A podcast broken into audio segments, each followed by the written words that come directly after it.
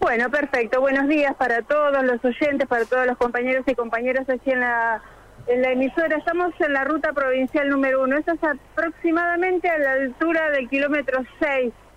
Tal vez unos metros más estamos. Desde aquí se puede ver el acceso a la ciudad de Rincón. ¿Por qué llegamos hasta aquí? Bueno, porque nos advirtieron del fallecimiento de una persona y efectivamente falleció un hombre de alrededor de 53 años, aparentemente por muerte natural. Estaba esperando el colectivo con su hermano y se desplomó, así, lisa y llanamente.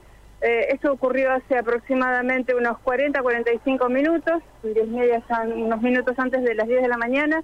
Y bueno, está su hermano allí esperando, por supuesto, el accionar de la policía, eh, que bueno, está a punto de trasladarlo en una de las camionetas eh, de la unidad regional 1.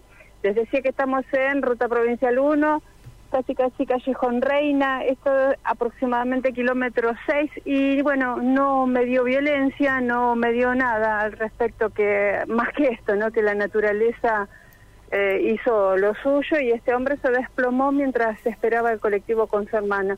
No más, no más que eso, no se puede ampliar más porque es el destino o fue el destino quien escribió en el día de hoy el punto final para este hombre que en este momento va a ser trasladado eh, por eh, una de las camionetas. El tránsito está absolutamente normal, muy tranquila la ruta, hay que decirlo a esta hora. Y bueno, hablamos de una de, de, una tragedia, si se quiere, para una familia que en un día como hoy la encontró aquí mientras esperaba alguno de los eh, internos de las C que, que circulan por esta zona en la colectora Mano a Santa Fe. Bien, eh, reiteranos el lugar, Gabriela.